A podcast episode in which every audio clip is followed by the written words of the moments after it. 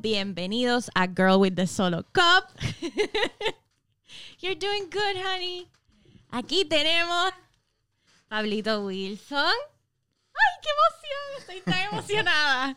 Em, Hola, hola. hola, hola. Pablito escribió, te voy así a presentar, como, porque esto es improvisado. No, me di cuenta cuando comenzamos, yo como que está probando, está jugando, está entrando el calor para, para empezar la entrevista. Hola. Hola.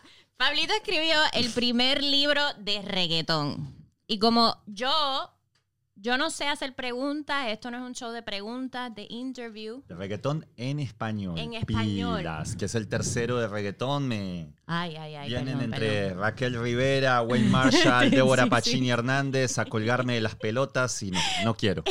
En español. Es que tienes una obra maestra, tienes una cosa tan bella. Y yo leyendo el libro, lo vi, lo compré y te empecé a escribir leyendo el libro porque yo decía, ¿qué es esta belleza? Sos un amor. Me emociona muchísimo que te pase eso con el libro, porque yo no, no llegué, digamos, como a esa cosa tan egocéntrica de decir, ay, se van a emocionar con mi literatura, pero sí estaba cuando escribía diciendo como, hey, yo quiero que eh, esto sirva de algo. O sea, quiero no solo hablar de música, sino también de cosas que me preocupan.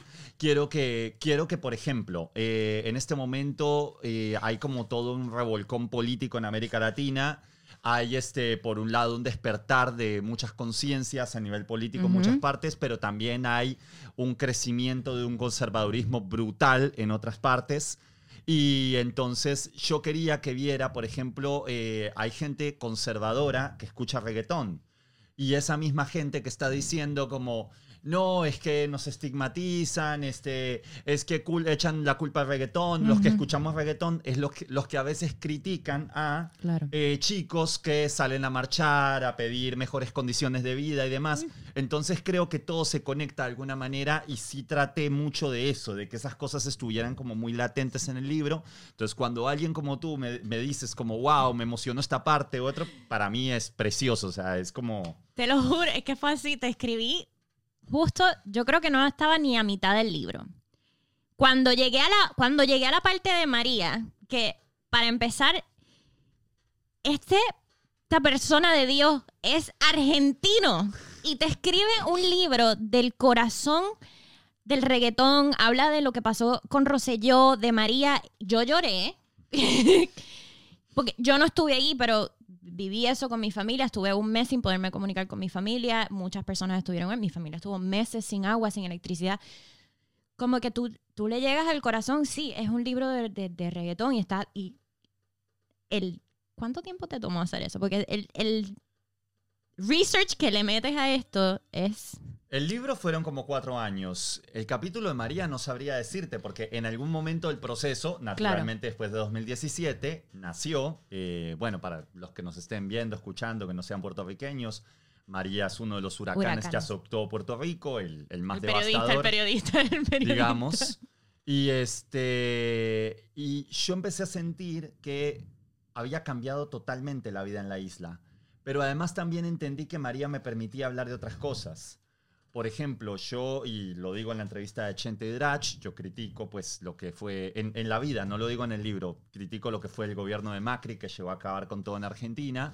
Eh, tengo mis críticas al kirchnerismo, pero en este momento como que prefiero mantenerme las calladas. Además, de momento, Alberto es un tipo que me inspira confianza. Por ahí en un año estoy diciendo totalmente lo contrario, no lo sé. Este, pero entonces, em, cuando gobernaba el, el- creo, si, si no estoy mal, sí, creo que gobernaba el kirchnerismo en la ciudad de La Plata, hubo una inundación brutal en la que murieron no se sabe cuántas personas, creo que el registro es como 200, pero se sospecha que fueron como mil personas por el Wow. sistema de, de desagües tan desastroso que hay, por, por la forma en que se manejó y todo, y pasaban los ríos llevándose la gente, viste, se inundaron casas, pasó de todo. Y, lo más vergonzoso fue eso, cómo lo trataron de tapar debajo de la alfombra. Listo, sí, yo entiendo, todo gobierno tiene eh, corrupción a su alrededor, tiene que conciliar con la corrupción. Yo no, no voy a decir exactamente como este, Cristina es una asesina porque este, pasó esto en La Plata. No, no voy a decir eso. pero sí eh, me jodió mucho la forma en que se trató de tapar, la indolencia en la que se trató de tapar las inundaciones en La Plata. Entonces hay un pedazo donde yo estoy hablando de María y hablo de toda esa inoperancia y de cómo se trata de, de esconder todo debajo de la alfombra y hago una referencia a lo que pasó en La Plata Claro. que es, que es la ciudad donde yo estudié, viste, que cuando estudié a la universidad. Entonces, es como que sí, listo, todo comienza porque yo siento que es importante hablar de María, porque partió en en dos la vida de los puertorriqueños, después pasa toda esta revolución, proto-revolución, micro-revolución, como la quieran llamar, con la caída de Rosselló el año pasado, que yo siempre digo que es un gobernador, pero al ser el primer mandatario de Puerto Rico es como si fuera un presidente y todo se conecta, pero entonces esa es la forma en la que hablando de Puerto Rico yo también puedo hablar de otras partes de Latinoamérica, de Argentina, del mundo en sí mismo, desde mi modesto lugar de periodista, que solo pone una semilla, un grano de arena, pero lo puedo hacer. No, es una, fue una belleza, de verdad. Ahora empezamos con el, femini el feminismo y el reggaetón. Te, Porque, te tengo miedo, porque ¿Por ya qué? escuché, escuché al menos eh, casi enteros dos programas de ustedes y vengo temblando. temblando. Escuché un pedacito del programa de los Daddy Issues y otro del, del capítulo Zafaera, del de la degustación anal. Y ¡Wow! tengo un miedo tremendo de lo que me vayan a preguntar acá. O sea, venía temblando en el auto. Anal. ¡Wow! Hay que hacer otro episodio con ese título. Mm. Degustación anal. Y antes, y antes de hablar de feminismo, yo quiero aclarar algo. O sea, favor. hoy en día, Ajá. en un mundo patriarcal, y esto lo digo no por creerme, digamos, eh, ni darme las de feminista, porque no, yo no soy hombre, no, no puedo, digamos, apersonarme de, de una lucha que no es la mía, puedo empatizar con ella, pero no. Pero es muy fácil, sobre todo para uno como hombre, cuando le pide alguna opinión que conecta con cuestiones de género, que alguna mujer sienta que uno le está robando un espacio. Entonces, como que eh, digo patriarcal porque, claro, eh, fuimos criados todos de forma machista, el mundo tiene, por ejemplo, el debate que hay con la RAE, que la pelea de cómo debe ser o no el lenguaje inclusivo, pero la RAE es una institución que siempre estuvo eh, comandada por hombres, bajo una visión este, patriarcal, masculina. Pero entonces quiero que se entienda eso. Yo eh, hice un libro de reggaetón que trata de empatizar con cuestiones de género. Completamente. No me doy de feminista y no me las doy ni siquiera de aliado porque creo que nosotros no merecemos ningún tipo de protagonismo. Hay un rapero español que se llama Arcano que dice, no, yo no soy aliado, soy un ser humano simplemente. Empatizo por eso, porque me importa.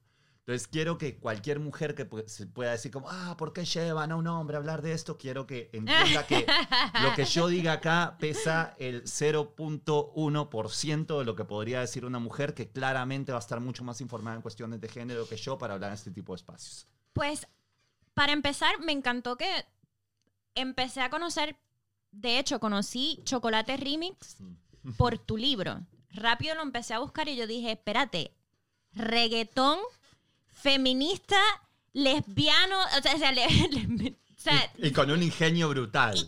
Las, las letras de Choco son una maravilla. una cosa cabrona.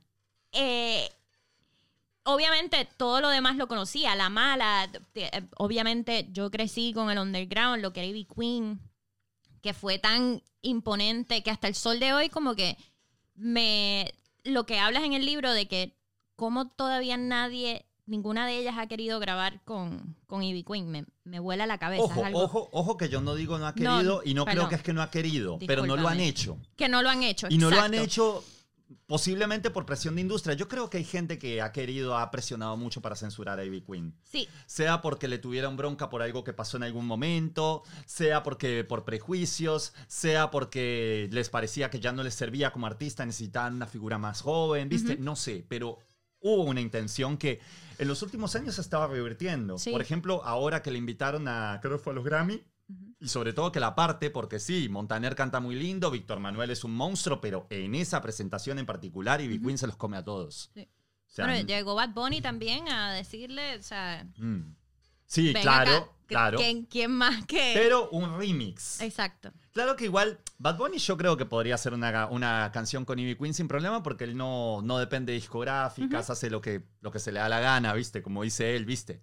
Pero un remix es como una forma más light de Claro, hacerlo, de- como de de tantear el terreno, ¿viste? Pero sí. Exacto. Pero creo que muchas mujeres estamos esperando ese, ese, ese junte, especialmente cuando pasó todo lo de Carol G, que hay, que la reina, que esto, que lo otro, que Anuel dijo. Como que no ha, no ha habido ese, ese junte de la reina, que por más que ella en todas las entrevistas es bien imponente a que no, Con- ustedes todos están aquí. Con todo lo que ha sido la postura de Carol G en entrevistas, que me parece una mujer muy sensata cuando Sí. la veo y todo, yo estoy seguro que ella en privado le tuvo que haber dicho a Noel en algún momento, ¿cómo vas a decir eso? Sí. ¿Cómo se te ocurre pelearte con la reina del género urbano? O sea, ¿cómo?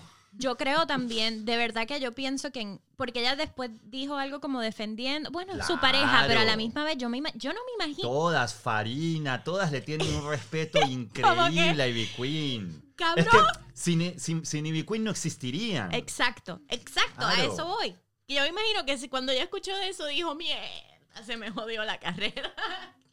porque fue como, cabrón.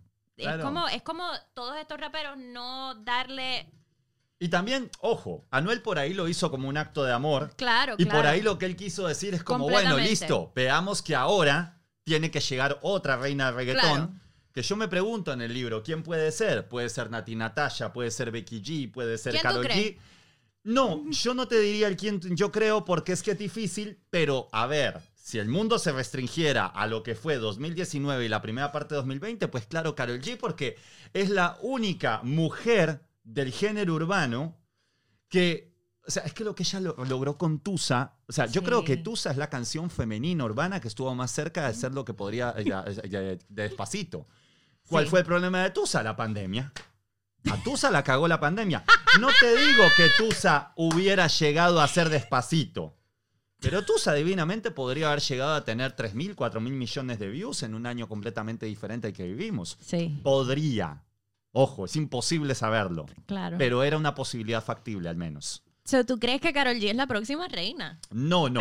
Creo que, creo que lo que logró no con me Tusa fue palabras. brutal. No, a ver, por ejemplo, a mí, perdón, o sea, a mí me gusta mucho Karol G, sobre todo por los beats y sobre todo cuando él hace beats obvi on the drums, Oh, ¿viste? sí. Hay temas de ella me vuelan la cabeza, a mí, por ejemplo, Pineapple. Pineapple incluso, es muy bueno. incluso temas no tan famosos. Ella tiene un video que tiene como 50, 100 millones de vistas, que no, no son en ninguna radio, pero ahí va juntando vistas en YouTube, que es con Shaggy, que se llama Tu Pum Pum, que me parece un temazo, Temazo. me parece increíble. Pero a mí me gusta mucho Anita. Por ejemplo, Anita. el Kisses de Anita me parece de los mejores discos urbanos que salieron ese año. Ese tema Sin Miedo me parece una cosa loca. Anita es. Anita acaba de firmar con Warner Estados Unidos. ok. O sea, lo que se viene con Anita va a ser una puta bomba. Uf, O sea, te digo que va a ser de las grandes figuras sí. de, de estos de 10 años que vienen en camino. Entonces, como que puede ser que Carol G también crezca muchísimo más, Claro. no lo sabemos. Pero es muy difícil y, y- y es muy atrevido también, ¿viste? Y sobre todo es muy atrevido para mí como hombre, decir Sí, cuál va a ser la sí, próxima sí. Sí, reggaetón. yo te puse ahí en el spot. Lo que pasa es que... ella- Toma, yo- Virginia.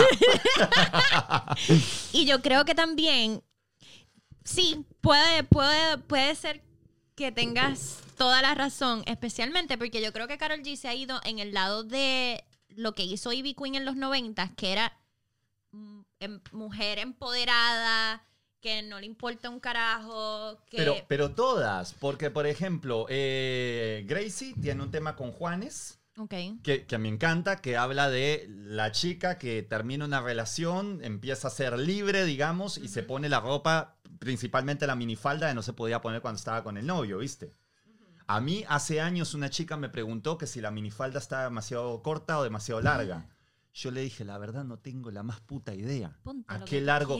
No, y sí, pero, pero más allá de eso, le digo, me, me quedé pensando en eso, o sea, ni siquiera sabía cómo responderle la pregunta. Le digo, Claro. no sé cuál es el largo de una minifalda. Ella terminó colocándose un chicle, que es como llaman en Colombia o que se coloca debajo, para estar más tranquila, pero, pero no supe cómo responderle la pregunta. Sí. Que... Mejor vete sin ropa. Vete sin ropa y ahí, ahí estamos mejor. Bueno, Carol G es la próxima reina del reggaetón, dicho aquí. No jodas. Nah. Mira, en el libro también hablas de ahorita volvemos al feminismo. Mm. Pero me encantó que hablaras de, obviamente, de todos estos artistas que el reggaetón más o menos les- los saca de la calle. Mm. Salen de la, de la cárcel y es como que ese es el modo de superación, que eso es... eh, estabas hablando en la entrevista de lo que es el talento, cómo tú mides el talento. Claro. Talento puede ser salir de la cárcel y tener un álbum, porque te, Mm. te Claro. saliste de la, de la calle. Mm. So, en, en cierto aspecto, el reggaetón está salva- salvando a estos niños de lo que es la calle, lo que son las drogas, lo que... Lo que pasa es que hay algo que quiero que se entienda ahí y, y ahora es más, estoy pensando que hasta lo habría dicho de una manera un poquito más global, pero es como vivimos en un mundo putamente desigual. Ujú. Es como, por ejemplo, cuando se ponen y se le agarran la bronca contra la modelo webcam y dicen, no, porque se desnudan en, en cámaras y todo. Flaco, a ver, vos a veces tenés que trabajar un montón de horas en un trabajo indigno o en un trabajo que va contra tus principios.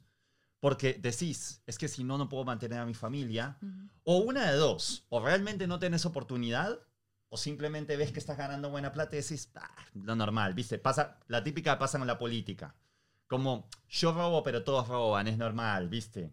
Eh, yo robo, pero hago, ¿viste? Ese, ese tipo de cosas. Entonces, como que yo trato de ver la otra cara. Yo cuando estoy diciendo que el reggaetón saca a los chicos de la delincuencia, no estoy negando que en algún momento hayan vendido droga, hayan hecho algo, ¿viste? Pero sí estoy diciendo que el reggaetón les hace soñar con un mundo un poquito más justo. Sí, desde luego, esto está atado a la idea de meritocracia, que es una mierda, porque la meritocracia se cae cuando uno ve que funciona para un 1% de, de un montón de gente, ¿viste? Pero por lo general en la vida, al menos, eh, o no, no, voy a corregir esa frase, perdón, pero en muchos casos, así sean mínimos en un mundo tan putamente desigual y, e ínfimos en espacios carenciados. Pero sí es real que en algunos casos, así sean poquitos, cuando tú te esfuerzas, puedes lograr cosas o en algún momento, uy, qué boludo, tu luz brilla. Yo también estoy como... En algún momento tu luz brilla, ¿viste? Claro. Seamos muy claros que esto no es para justificar la meritocracia. Hay lugares, o sea, yo te digo, yo soy un tipo putamente afortunado. Yo he tenido que trabajar, he tenido momentos buenos, momentos malos, pero nunca he tenido que comer mierda, la verdad. Y creo que eso me pasa porque he sido muy sensato. O sea, he cuidado lo que tengo, he valorado el trabajo de otros, he trabajado cuando he tenido que trabajar, he cuidado la plata cuando tengo plata. Entonces creo que por eso la vida y hasta mi viejo, que yo siempre digo que mi padre falleció hace 10 años, como que hace cosas desde el otro lado para cuidarme, para protegerme, eh, me, me- me pone como en esos caminos. Entonces como que yo sí puedo decir, como que en mi caso sí, no, todo eventualmente se va dando. Listo, una persona que tiene que trabajar tres trabajos al día en Latinoamérica, con los sueldos de Latinoamérica y todo, no puede decir eso. Entonces eso también hay que remarcarlo. Claro. No, pero es la referencia de lo que es el underground y lo que era el caserío y todo esto y este mundo bajo de que todos ellos cantan en sus canciones para mantenerse Mm. re- mantenerse real a lo que ellos son o lo que crecieron porque es lo que vende, que si el sexo, que las drogas, que lo...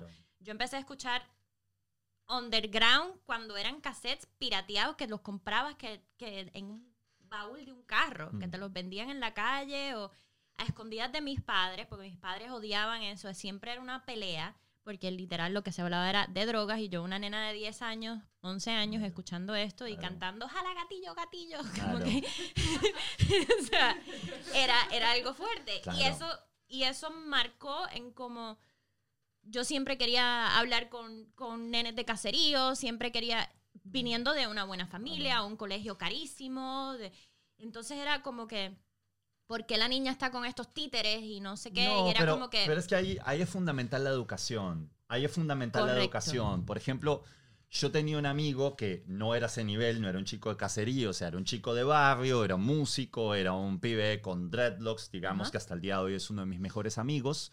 Y él siempre contaba manera de chiste entre amigos porque a él le encantaba como que andar por la calle, ¿viste? Sí. Pasar tres días afuera bebiendo y, y haciendo música y viviendo y fumando y lo que sea. Y él siempre contaba manera de chiste, decía, yo me quedo en la casa de mis amigos y al día siguiente están como haciéndome ademanes para que yo me quedo en la casa del argentino y la madre el día siguiente como, ¿quieren desayunito? ¿Viste? Una cosa así. Mi- mis padres lo, lo- Bueno, mi, mi madre lo quiere mucho y mi padre, que falleció, lo admiraba mucho por la forma de pensar. Entonces, como que.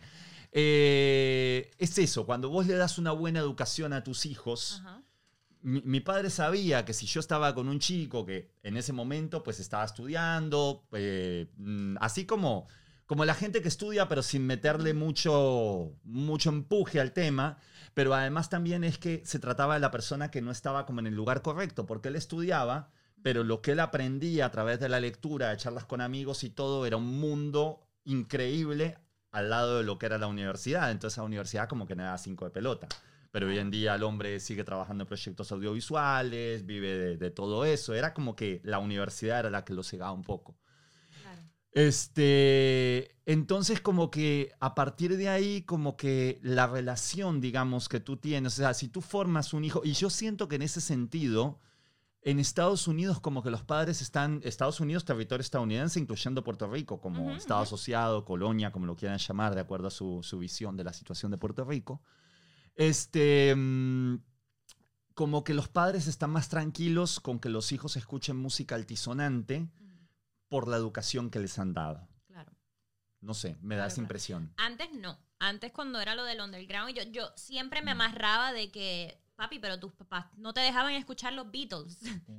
O sea, es, lo, es exactamente lo mismo. Y el, pero los Beatles no están hablando de, de matanza y no sé qué. Yo, perdóname, hay Mm. una canción que dice, si te vas con otro, te prefiero muerta a que estés con otro. Bueno, lo que pasa es que, claro, Ok. yo todo esto lo veo con vista de latino, Claro. en la que uno no le presta tanta atención a las letras, porque es música en inglés, viste, y toda la cosa. Sí, Claro. cuando sos fanático de una banda, sí lo haces.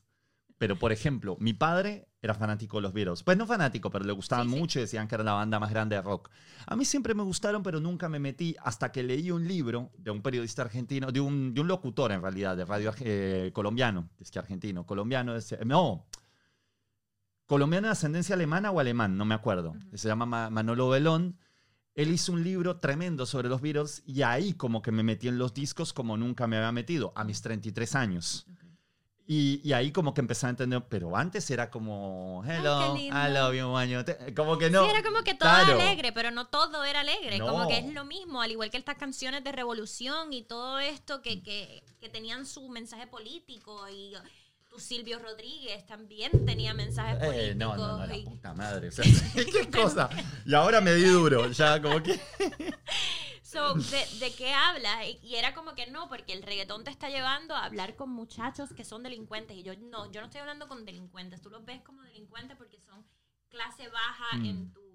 Porque tú quieres que yo ande con un guaynabicho, que guaynabicho es un Claro, y come esa- mierda de, de allá. Y esa es la lectura corta, o sea, el reggaetón te está llevando a hablar con delincuentes. La lectura profunda creo que sería es, el reggaetón me está llevando a empatizar con otras clases sociales y hablar con chicos de esas clases sociales para entender qué es lo que pasa ahí. Y que me tratan mejor. Para mí era como que Claro, este estúpido de Guaynabo lo que está pensando es en cómo te compro y qué te traigo y qué te de esto. Y yo estoy aquí comiéndome un hot dog en el caserío con una persona que para mí me está enseñando lo que es la humildad, me trata como una reina, me como que es como que no él no tiene una pistola, como cálmate. ojalá, ¿no? ojalá toda la gente que me sigue en redes sociales, que no, no es mucha, pero, pero o sea, ahí está, eh, escuchar esto que acabas de decir. Porque eso, eso son las cosas como que yo peleo porque entienda la gente cuando hablo de, del reggaetón y de la importancia de acercarse.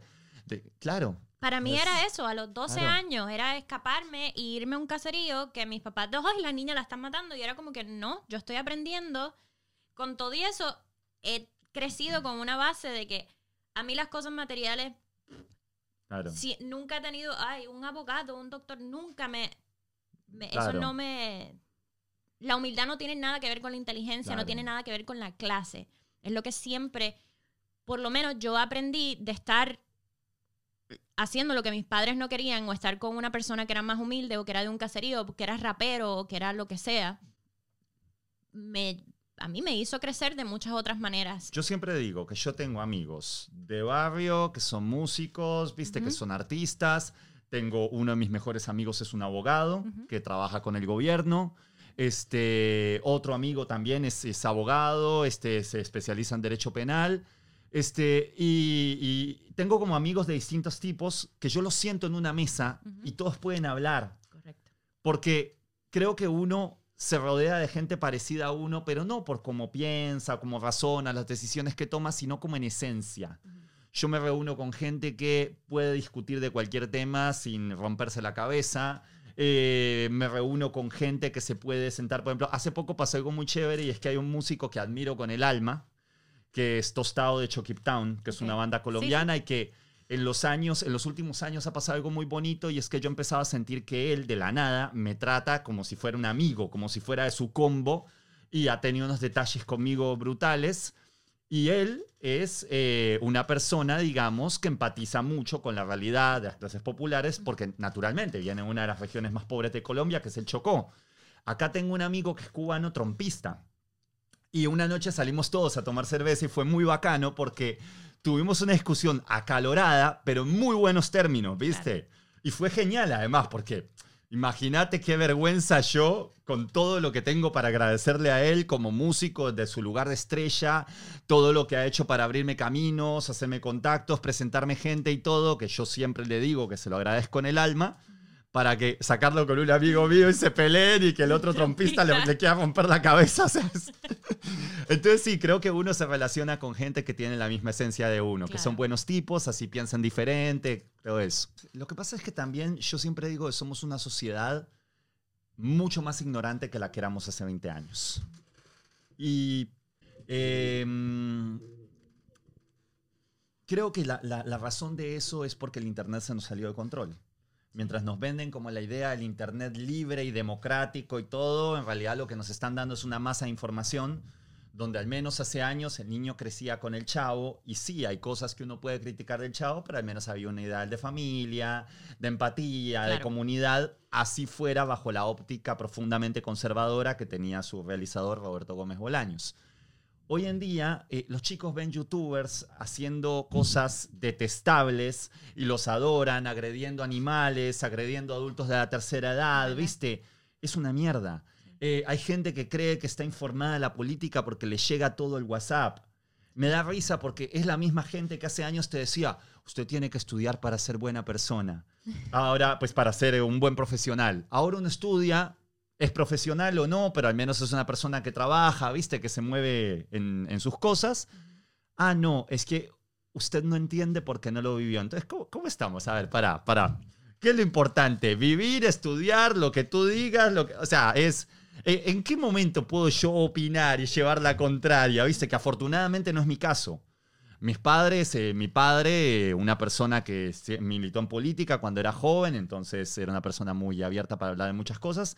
Mamá es abierta para algunas cosas, era conservadora en otras por su crianza, pero con los años se ha ido abriendo. Ella lo que tiene es que siempre escucha, entonces como que de tanto que compartimos, eh, ha ido entendiendo muchas cosas de la política que antes no entendía y demás, y, que, y se ha ido formando su, su opinión en otras.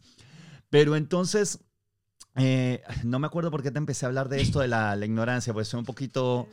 Pero sí, es como que hoy en día... Ah, no, porque hablábamos de, del barrio, de la precisión del barrio y todo esto, y es como que todo el mundo quiere opinar, pero nadie quiere leer. Sí. Los chicos alzan y dicen, es que tenemos que hablar de igualitarismo y no de feminismo. Bueno, sí, flaco, perfecto, es tu opinión, la respeto. Ahora bien, ¿te sentaste a leer, al menos a grandes rasgos, cuáles son las principales demandas del feminismo? ¿Por qué el feminismo habla de que tiene que existir un feminismo y el igualitarismo se queda corto? ¿Por qué feminismo no es el opuesto de machismo? O sea, te sentaste al menos a leer. No te digo que Wikipedia sea lo ideal, pero es un punto de partida. Claro. No. Entonces, claro, todo el mundo quiere hablar, pero les da pereza leer para hablar. Así es muy fácil, hermano. Sí. Así vas camino a hacer un PhD en boludo máximo. O sea, es como- Boludez. sí. En huele bicho, dirían ustedes. Huele bicho. He estado tratando de controlar mis malas palabras para no, para no asustarte, pero ya te No, escuchaste. no, no. es- Ya te escuchaste. No, y además que yo admiro mucho a un caricaturista argentino que falleció en 2007, se llama Roberto Fontana Rosa. Es más, él tiene una charla Poco antes de morir lo invitan a dar una charla y él dice, no sé de qué hablar, así que voy a hablar de las malas palabras. y te habla 20 minutos de por qué son importantes las malas palabras y principalmente te dice como que, porque por ejemplo, a un tipo, a, que- a un man mal tipo, a veces no alcanza a decirle con qué es un mal tipo, le tenés que decir que es un hijo de hijo puta, de ¿viste? puta. Sobre todo cuando hablamos de políticos. Y a mí hay una cosa que me gusta mucho con la grosería en Argentina. Yo siempre he creído que el periodismo tiene que tener groserías, pero no groserías como comodines, no como se han llegado a utilizar, como algunos políticos han llegado a usar en Colombia, que eh, ofenden al otro como para que se quede ahí, no, sino como se usa en Argentina, que es como no, el político viene a decir, no, es que yo soy, eh, no soy responsable de esto, y viene el periodista y lo agarra y le dice, a ver, vos hiciste esto, robaste acá, hiciste esto, sos un hijo de puta, no me puedes decir esto. Amén. Cuando es la grosería como el punto final del argumento, me parece bellísima. Maestro. Y ojalá, y ojalá vieran ese video de Fontana Rosa, que es sobre las malas palabras, esa conferencia creo que es en la Universidad de Rosario, que es hermoso. O sea, es eh, la, importancia.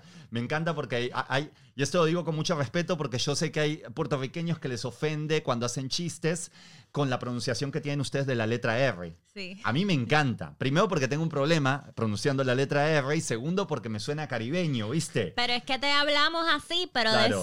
Y entonces la puerta, pero decimos Frankie el Ruiz. tipo dice, es muy cómico eso, sí. Frankie Ruiz. Ahí nadie dice Frankie. Frankie Ruiz. Yo no puedo. Frankie Ruiz. No puedo. Me, me rindo. Fallé, fallé como, como persona apta para hablar en Puerto Rico. No, Bueno. ¿cómo va a ser si Puerto Rico te ha adoptado? Tú has escrito el libro más bello que ningún puertorriqueño lo pudo escribir. Escucha esto, linda. Eh, él habla también de Cuba, que tiene la misma pronunciación, y dice que la revolución cubana ha tenido un problema, es de pronunciación, ¿viste? Porque no dicen mierda, dicen mierda. Entonces dice como... Y así, y, y hace unas conexiones que es para cagarse de la risa. Él tiene unos cuentos que son brutales. Él tiene un cuento en el que habla de que sacan un asesino de la cárcel para, para que el tipo se forme para ir a matar a una persona porque hacía el mejor estilo Minority Report, saben que esta persona va a ser, eh, no me acuerdo si un gran asesino, líder de una secta, no sé qué putas y todo, y hacen todo el panorama, todo el panorama, todo el panorama.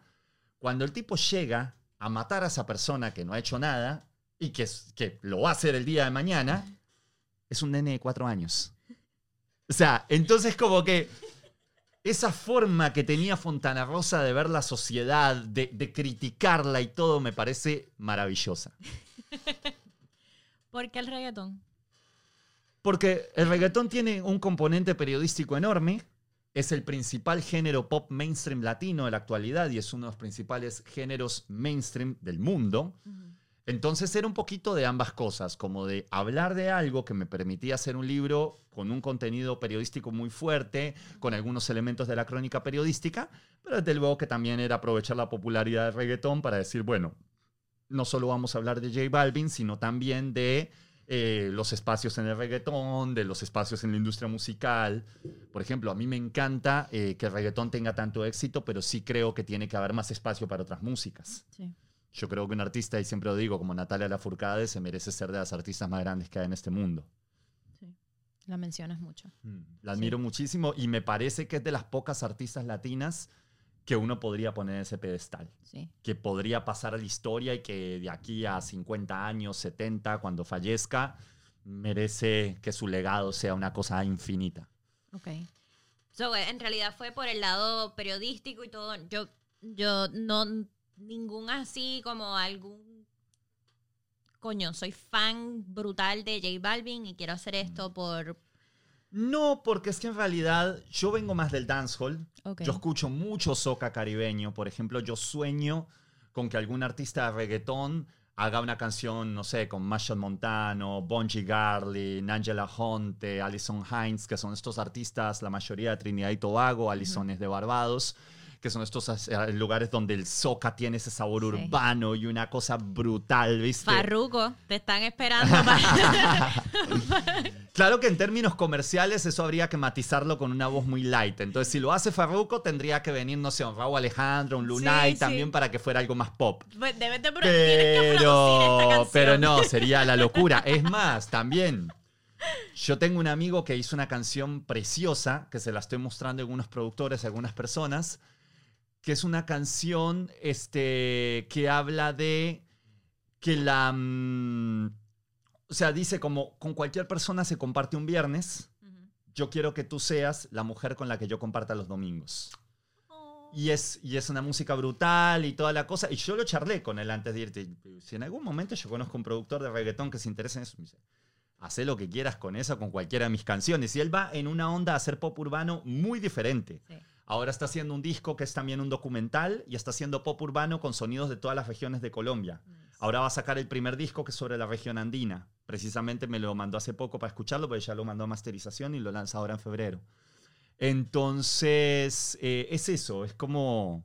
Pues yo creo que todavía hay muchas cosas que se pueden explotar en el Caribe, así que cualquier productor que me, me quiera llamar ahí para trabajar, El próximo reggaetón urbano con soca y sonidos. me, me sorprende porque se ha explotado mucho el Caribe, pero con el soca no se ha hecho nada.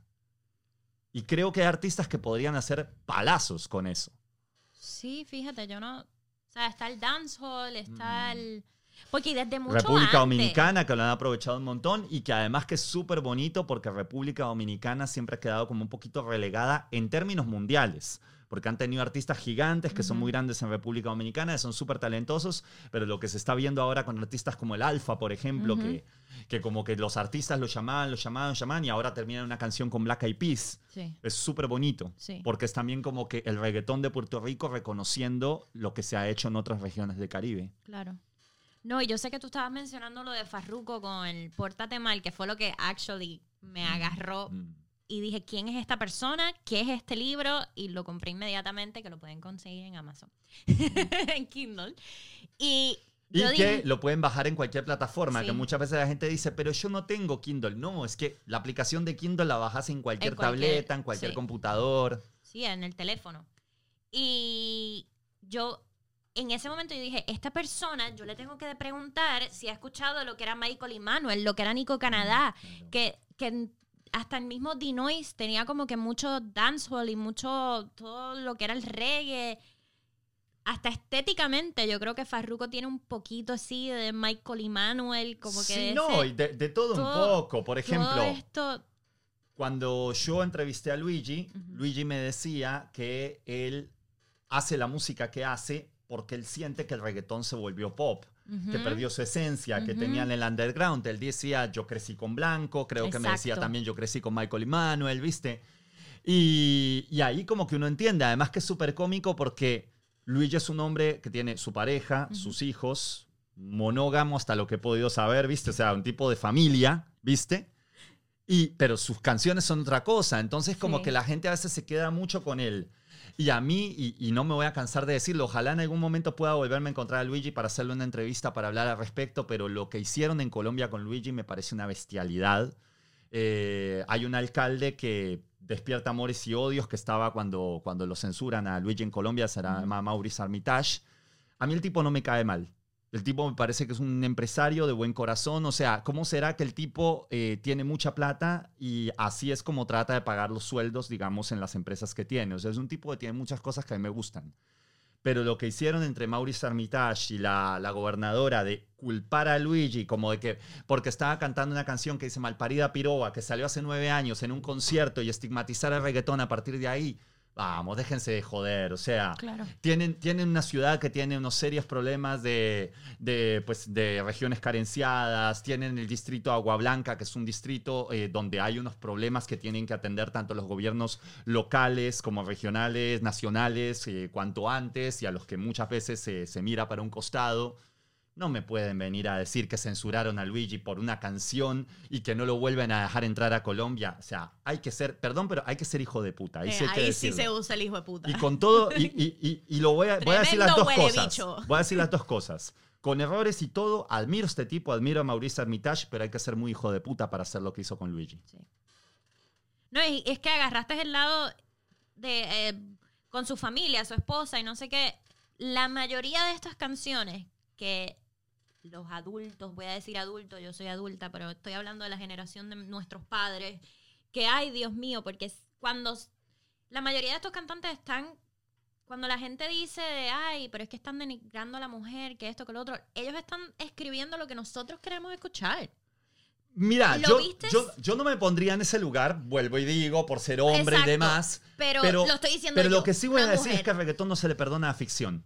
Eh, correcto. Y eso correcto, sí es. Por ejemplo, correcto. yo me acuerdo cuando hubo todo este quilombo de Cuatro Babies, que una bloguera española se, se agarró contra Maluma.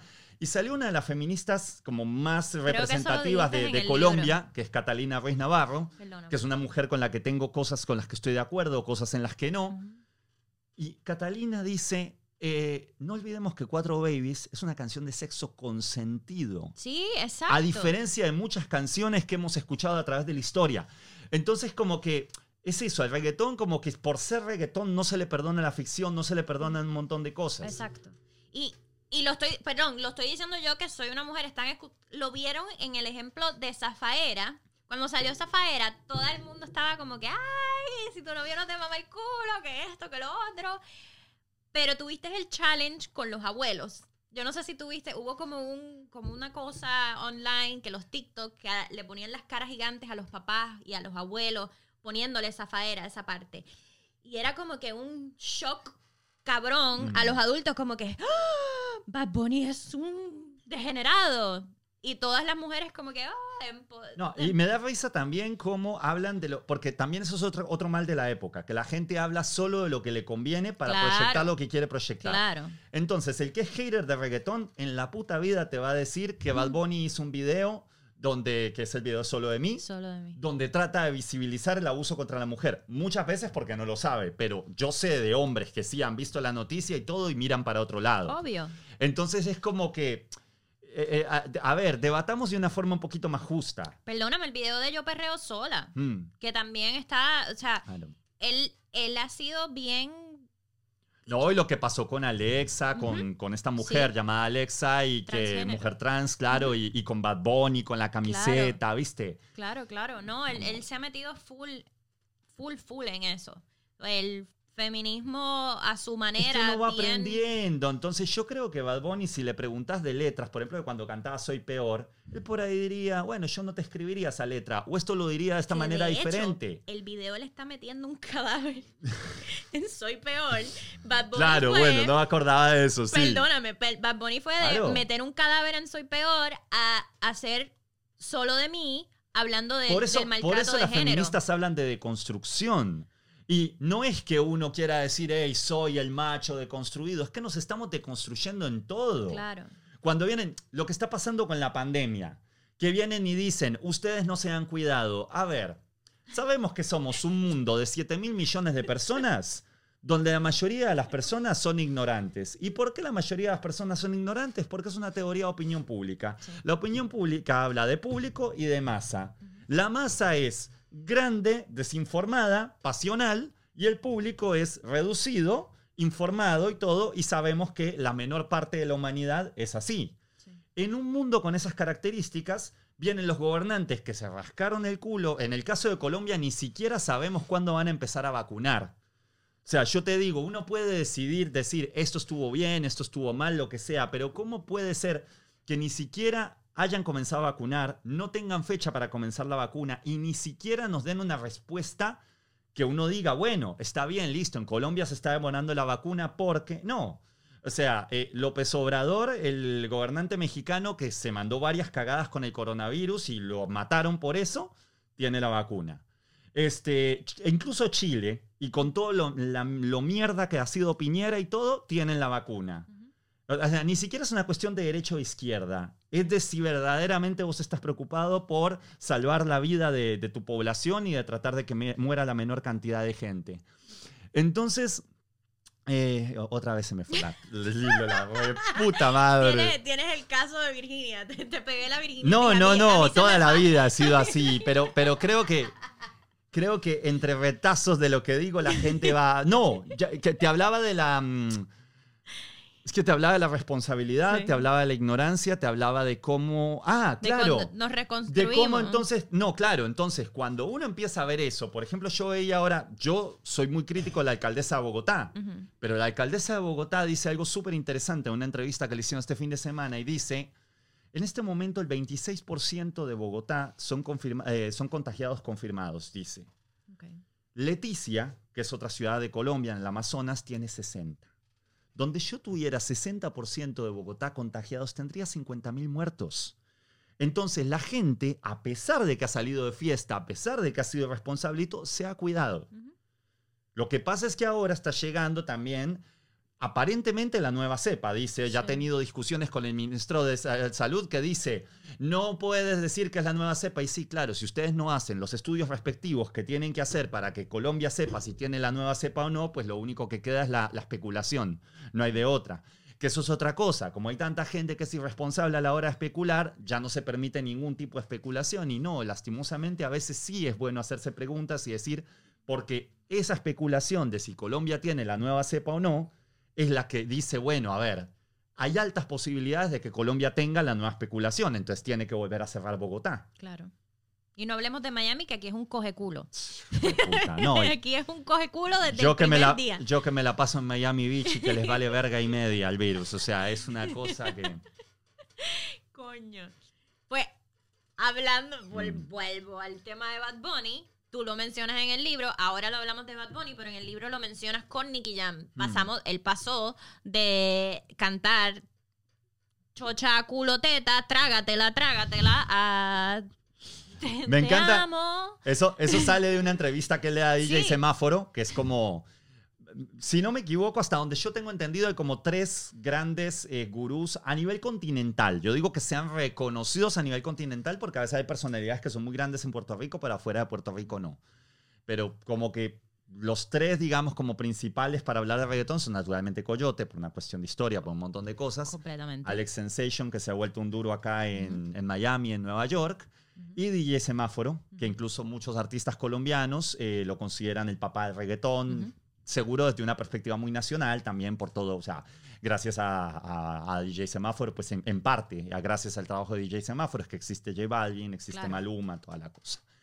Este. mm, eh, en esa entrevista es súper bonito porque él, él se compara con Juan Luis Guerra y dice como yo era el de las burbujas, ahora soy el del Niágara en bicicleta. Sí, sí. Lo voy a decir en lenguaje virginiesco y después de haber escuchado tu podcast del culo. Burbujas de amor es una canción que habla de mamar concha. O sea, como que. Entonces, como que. Sí, y yo admiro, te digo, de los artistas que más admiro es Juan Luis Guerra. Entonces, no seamos hipócritas. Tienes que decir chocha.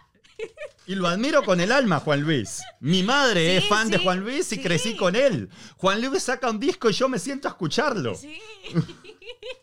y, nosotros cantábamos eso como, ay, quisiera ser un pez. y no sé Claro. Eh, quisiera ser un pez. Como que-. Literal, literal. Pues Nicky Jam hizo lo mismo. Claro. Salió de trágate, trágatela Mm. A cantar y le ha ido súper bien, porque en ese lado está como que los príncipes azules del reggaetón. Claro. que tú mencionas, es, es Total. bri- brilliant. Claro. No, y que también uno tiene que entender que la sociedad siempre se va destapando más y, y uno no sabe cómo se va a destapar.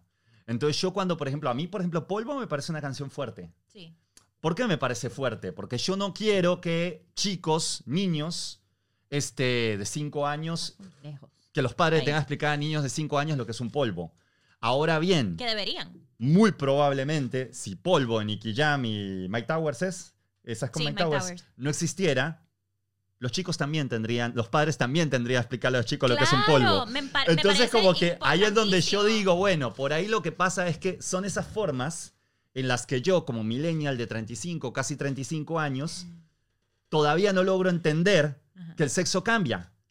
Porque además con el Internet, el salto que dio la forma de ver el sexo en 20 años fue una cosa brutal. Entonces ahí creo que prefiero quedarme callado y pararme desde el lugar de tratar de entender qué pasa. Claro. Pero esto lo digo en una forma de reconocer mi propia ignorancia y cómo a veces uno hay cosas que no, no las entiende, por más que quiera, le, le cuestan. Te voy a hacer unas preguntitas bien importantes. Dale, ¿Estás listo? dale, dispare. Si tuvieses a Farruko y a Mm. Bad Bunny. No le mamo el culo a ninguno. ¡No! ¡Mira!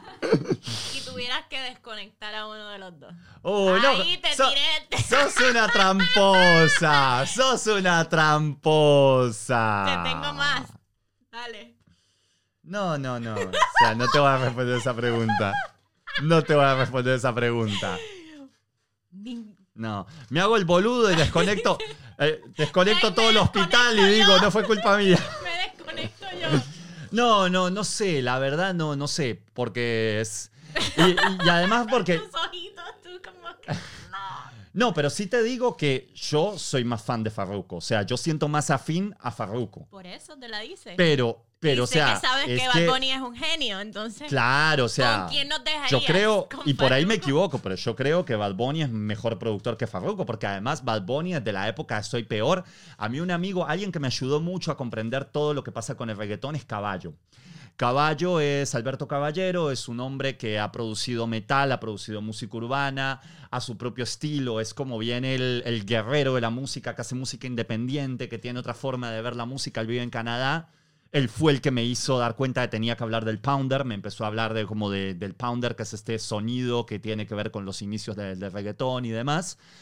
Y, mm, y qué... Y, mm, y me perdí. Ah, no, y, y Caballo me contaba que antes de explotar eh, Soy Peor, él y todos los productores que están como en esa movida independiente, que ahí incluso se puede contar Toy Selecta, que es el, el creador de Machete Music, eh. DJ de Control Machete en su época y toda la cosa, pero que productores como de esa camada, digamos, al menos de ese nivel, como de ese nivel de erudismo, digamos, estaban viendo lo que hacía Bad Bunny y decían como, mierda, este tipo, o sea, como que producía algo y los sorprendía.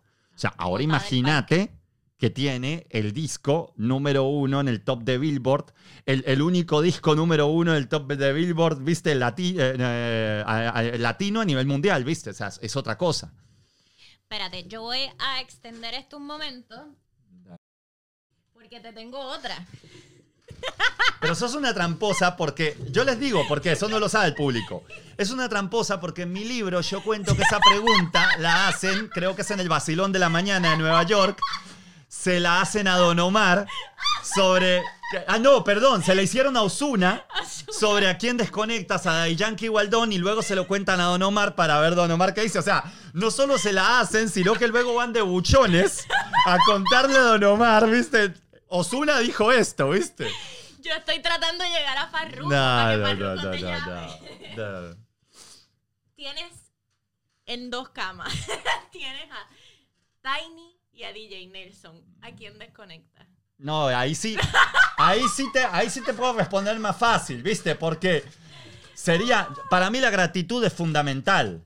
A Tiny lo conocí una vez en Colombia, charlé unos minutitos con él, un tipazo, pero no al nivel de lo que he podido charlar y estar en contacto con DJ Nelson. Entonces Sí, como sí, que te quiero mucho, Tiny, te llevo todos los fines de semana flores, pero lo lamento, o sea, ya es una cuestión de gratitud, o sea, DJ Nelson ha sido tan buen tipo conmigo que no me lo perdonaría nunca. Pero qué trágica que sos, che. ¿Eso qué? ¿Te salió de, de- de relacionarte con chicos del caserío? Que pensás todo de forma tan trágica. Ojo, esto es una broma. Soy amante del humor negro, pilas, ¿no? Por eso, por eso. ¿Ivy Queen o Carol G? No, pará, déjate joder con la cama. Pará. ¿MC Ceja o Eddie? No, no, no, no, no. es- MC Ceja, Weddy, ¿a quién desconectas? Qué mala eres. Michelle, me caes bien. Qué mala eres. Esto no lo puedo contestar. Con en todo el power. Ah, no. Eso no lo puedo contestar en público. Yo te respondí la de Tiny, jodete. Ahora te tocó responder a vos. Me desconecto. Yo hago lo mismo que No, tú. no. Yo me Yo te respondí la, yo te respondí la de Tiny, sabiendo que Casualmente, creo que esta tarde me voy a tomar cervezas con un amigo que trabaja con Tiny. O sea, como que. Entonces. Un saludito a Tiny. Sí. No, y, y que, y que hay que decirlo, la puta madre. O sea, el nivel en el que está Tiny. Sí. Lo que está haciendo. Cabrón. todo, todo lo que está haciendo. O sea, es como, por ejemplo, hace poco vi una crítica que me pareció bastante injusta eh, al pop de, de Selena Gómez, que decía que hacía como pop mal hecho en español, no sé, que a mí en realidad casi todo lo que hace Selena me, me gusta mucho. Pero creo que ahora con Tiny, Tiny la va a llevar a otro nivel. O sea, va a ser una cosa. Y si, y si empieza a hacer featurings con artistas latinos y todo, que, que además sería bonito por toda esa raíz latina que ella tiene, o sea, sería. Es que yo me imagino O sea, que ella ya es gigante, ella no necesita el reggaetón. No, Pero te digo que pff, se va a va multiplicar muchísimo lo que, lo que puede llegar a lograr Selena. Yo quisiera algún día, si Dios me concede, me hiciera un sueño realidad, es, es ser una mosca en el estudio con Tiny trabajando solo allí. Yo, yo solo quiero ser una mosca y, poder estar ahí viendo. Y desconectar a Tiny. Y no, no. ¿Sabes qué? Es que yo no conozco a Nelson. Mm, claro, Así sos que, una no tramposa. sos tramposa, pero en serio, querida. Tampoco conozco a Tiny. No, Nelson es un tipazo. Nelson, Sí. o sea, un tipo muy claro para hablar, muy directo. No, Nelson, no, qué, qué cagada que se fue de San Juan, porque la vez que yo estuve en San Juan me Ujú. dijo, eh, vos llegaste acá siendo amigo, o pues siendo ni siquiera amigo, me dijo, como, pues eh, tú llegaste por dos panas, como quien dice, yo llegué gracias al contacto con, con dos panas. Eh, con Shaq del Freaky, que es una agrupación de, que está firmada por Universal acá en Estados Unidos, colombiana, de DJs, BJs que hacen una música brutal. Y por Tostado, ¿viste? De, de Chucky Town. O sea, que precisamente Joan Nelson, yo no me acuerdo. Sí, no, creo que fue por Shaq. Pero entonces me decía, teniendo relación con Tostado y todo eso. Siempre que vengas a San Juan, si yo estoy acá, las puertas del estudio están abiertas, me dijo. Me pareció súper bonito eso. Me Qué pareció. Bella persona, entonces. Así que me desconecto yo. Me corto, me corto los huevos antes que desconectar a Nelson. Pablito, gracias por tu tiempo. Eh, no me podía ir No. sin golpear de nuevo el. No, no, no, qué cosa seria. Te podemos encontrar en Instagram como Pablito Wilson. Sí, arroba Pablito Wilson en Instagram, en Twitter, aunque la verdad me falta darle un poquito más de fuego a ese Twitter. Este, el libro está en Kindle, El reggaetón de Despacito. entre general y despacito. Entre general y Despacito. Entonces, y pues eventualmente está, eh, está en Amazon. Eh, yo, pues la verdad, el trato con, con las editoriales en Colombia fue muy negligente. Una de ellas eh, me salió a decir que por qué no hacía un libro de, Aterciopelados, sabiendo que no tiene nada que ver con el tema, y peor aún, que Aterciopelados había sacado su libro hace tres años. Entonces, como que también un poquito desinformada la persona que me dijo esto. Y por otro lado, eh, tuve una relación que es así, no quiero contar mucho con otra editorial, que derivó en que después terminamos como rompiendo relación. Y, y entonces ahora yo, yo, yo- como que la idea es que en Colombia tenían la visión de que una persona que escucha reggaetón no lee libros. Yo les decía al revés, el reggaetón lo leen los empresarios jóvenes, los chicos de colegio, tiene un mercado brutal en México porque ahora eh, hay un montón de gente en un país de 120 millones de habitantes como es México que está súper apegada al reggaetón, pero en realidad en toda América Latina. Entonces eso es lo que estamos vendiendo acá. He estado hablando con empresarios editoriales que pueden hacer que el libro se edite en todo el continente. Vamos a ver qué va a pasar. Para eso estoy trabajando. Todo lo que puedan ayudar, compartiendo esa entrevista, las otras, comentando, armando libro. Sí. El, el libro está cabrón, está O sea, yo, cabrón. yo lo soy un digo. poquito caradura con eso, pero sí, sobre todo si son influencers o personas que lo siguen y quieren hacer comentarios. Si les gusta, porque tampoco les voy a pedir que promuevan algo que no les gusta. Y tampoco les voy a condicionar la opinión. Si Vale. leen el libro les parece una mierda y tienen 500 mil seguidores, díganlo, no importa. O sea, es, es lo más sincero que pueden hacer. Me encantó, me encantó, está cabroncísimo. Cómprenlo, compártanlo, síganos. Yo no he hablado contigo de Fuete Billete.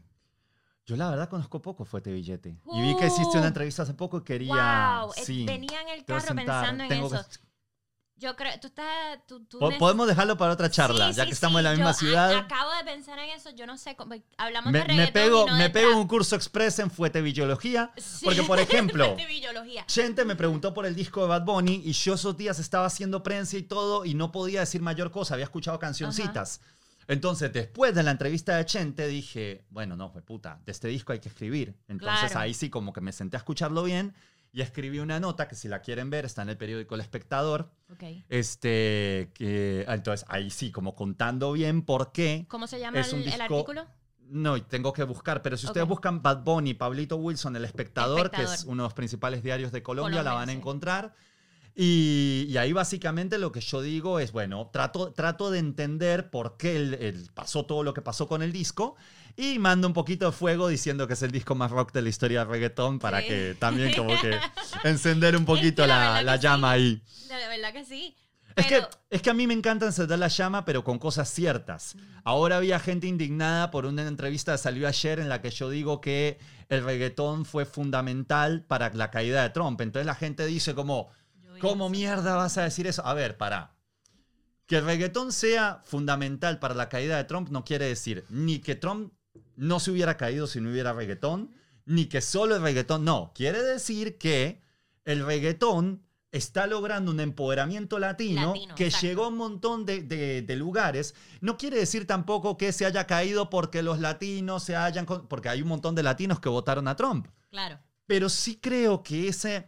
A ver, los latinos en este momento tenemos, por primera vez en la historia, yo te diría, porque nosotros tuvimos géneros muy brutales como la salsa, pero como la música comercial se manejaba de otra manera, Puñeta, no nunca tuvimos un género mainstream con este nivel de capacidad. O sea, Maluma, en tiempos de no pandemia, estaba haciendo más shows que Michael Jackson. Eso no significa que Maluma sea más grande que Michael Jackson, pero desde luego que sí hay ciertas estadísticas que se pueden sacar teniendo en cuenta que los tiempos han cambiado, que el reggaetón ha acaparado otros espacios, en los que Maluma va a estar por encima de Michael Jackson Claro. no por una cuestión de talento, y el mismo Maluma te lo va a decir. Pero entonces, me, me gusta como que encender el fuego con cosas que yo creo que son ciertas y que puedo defender. Por ejemplo, ¿a cuál desconectarías, Farruko? Bad Bunny. Sí, escucha fuerte. Neces o sea, necesito Dale, dale. que los Lo voy a hacer y dale, hablemos. dale, Tenemos dale, de una. Porque yo soy fan. O sea, fuerte. No, la verdad, poco, anything. poco, poco, poco, me le voy a dedicar tiempo. Lo que pasa es que hay artistas que son gigantes en Puerto Rico que yo he tratado de, de meterme, ¿viste? Por ejemplo, cuando salió Fantasías de Raúl Alejandro, Mm. Raúl Alejandro lleva dos, tres, cuatro años dándole a la música, haciendo canciones. Claro. pero afuera lo conocimos con fantasías, ¿viste? Entonces, yo lo había visto en alguno que otro remix, pero no me había metido a escucharlo porque es que en serio son muchos artistas. Sí, sí, sí. Entonces, Estoy como que- pensando, coño, quería hablar contigo de salsa, quería hablar contigo de Rosalía, quería hablar. Mm. Así que. Todavía tenemos, porque no sé cómo, pero todavía tengo un poquito de tiempo si te querés extender un poquito ahí con él. Bueno, gracias. Gracias por tu tiempo. Gracias a, a ti. Linda. Gracias a ustedes por el espacio. Me gustó mucho el formato del podcast. Voy a escuchar más capítulos. Gracias. No te asustes, no te Eh, asustes. no, no, no. ¿Cómo era la palabra? El... Ay, ¿La degustación? degustación anal. Me encanta, me encantan. Eso es lo que voy a decir. Mm, ¿Puedo degustar de tu ano? Yes. menos. Chequeamos, Corilla. Hágale, mami, deguste.